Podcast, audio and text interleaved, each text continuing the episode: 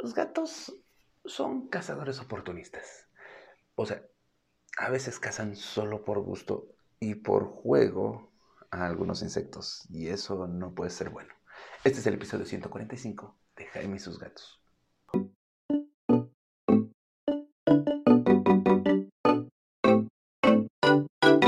Hola, ¿qué tal? ¿Cómo están? Yo soy Jaime, soy un cat lover y comparto mi vida con cuatro maravillosos gatos, de los cuales, bueno, ya saben que Cabezón trae eh, un problema vocal y eh, me di cuenta de que otra vez regresó su problema de gingivostomatitis porque hace como 15 días, no, ya hace como un mes, de repente estaba en la terraza de mi casa, se escucha un ruidazo y entra cabezón con una bola gigante en el cachete. Y bueno, en esta ocasión fue eh, un absceso que se le generó pues debido a su gingivostomatitis. Ya saben que vamos a tener que estarle removiendo algunos dientes y estar muy atentos a las infecciones.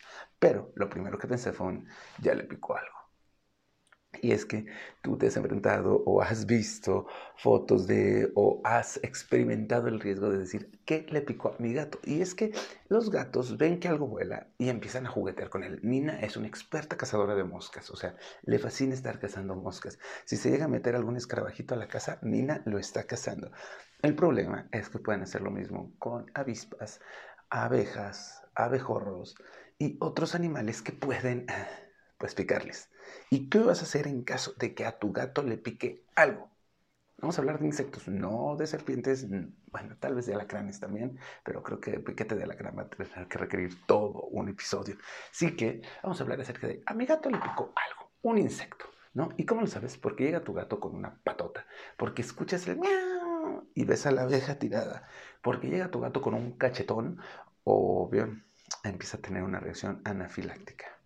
Lo primero, no te estreses tanto. O sea, no va a pasar gran cosa. Va a salir la bolita, puedes llamarle a tu veterinario y muy probablemente desde a su veterinario por teléfono te va a decir, ah, mira, puedes darle esto o tendría que revisarlo para ver que no haya pasado mayores o solo monitorearlo. Igual que nosotros, que cuando te pica una abeja o te pica una avispa, pues sí, te duele pero en realidad no hay gran cosa que puedas hacer. Es como cuando te pica un mosquito, ¿no? O sea, no hay gran cosa que puedas hacer. Tienes que aguantar.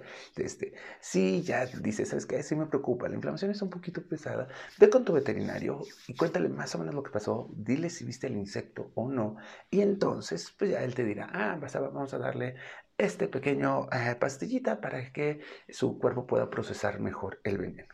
Ahora, no voy a decir que esto no es peligroso, porque sí, al igual que con los humanos, tienes que poner mucha atención a diversas reacciones, porque hay reacciones que van a hacer que corras al veterinario y no necesariamente al tuyo, sino al más cercano.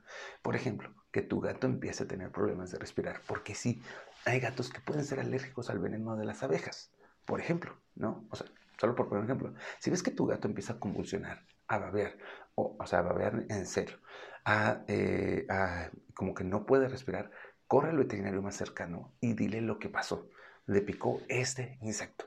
¿No? Si no supiste qué insecto le picó, cuéntale más o menos lo que, lo que viste y por qué crees que fue un insecto. Hay veces que creemos que es un insecto y probablemente sea una intoxicación o probablemente sea que este, mordió alguna planta tóxica que puedes llegar a tener en casa o si tu gato sale, pues puede que mordió algo o comió algo en calle, ¿no? O sea, recuerden que los gatos caseros viven mejor justamente por este tipo de detalles, ¿no?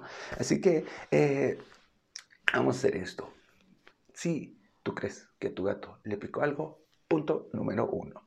En el caso de que todo vaya así como normal y lo único que vea sea una hinchazón, identifica el animal al que le picó. Dos. Si solo ves un hinchazón, háblale a tu veterinario, coméntale lo que pasó y pregúntale qué tan urgente es. Si tu tranquilidad lo pide, llévalo a tu veterinario y dile lo que pasó y ya él le dará algún medicamento. No es tan urgente. Sin embargo, hay ocasiones en las que sí es urgente. Si tu gato empieza a convulsionar, si empieza a babear muchísimo por la boca, si empieza a dejar de respirar o se nota que tiene problemas para respirar, estos elementos van a hacer que tengas que correr a un veterinario, no necesariamente al tuyo. Llámale al tuyo, sí, por supuesto, y él te dirá qué ir haciendo. Pero probablemente vas a tener que correr a un veterinario. ¿Por qué? Porque esta es una urgencia médica tu gato está teniendo una reacción al piquete del insecto.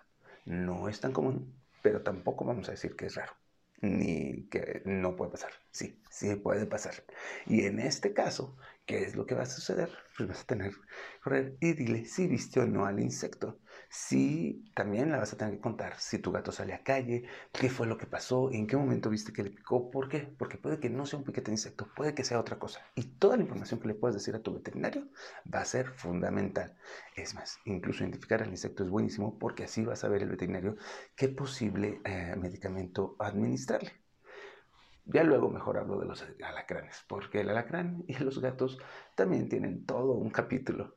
Así que, spoiler, es muy similar. La verdad es que es muy similar, sobre todo porque a los gatos luego les encanta atrapar alacranes. Y también depende del tipo de alacrán.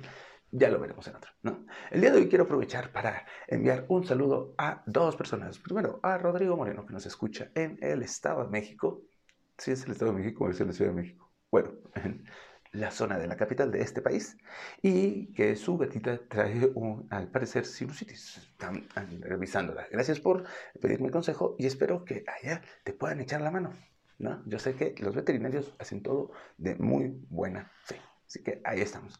Y también a Juan Arceo, que inició en mi veterinaria la vacunación de su gatita. Así que ahí estamos. Les mando un saludo fuerte y dime, ¿qué dudas tienes tú acerca de los cuidados de tu gato?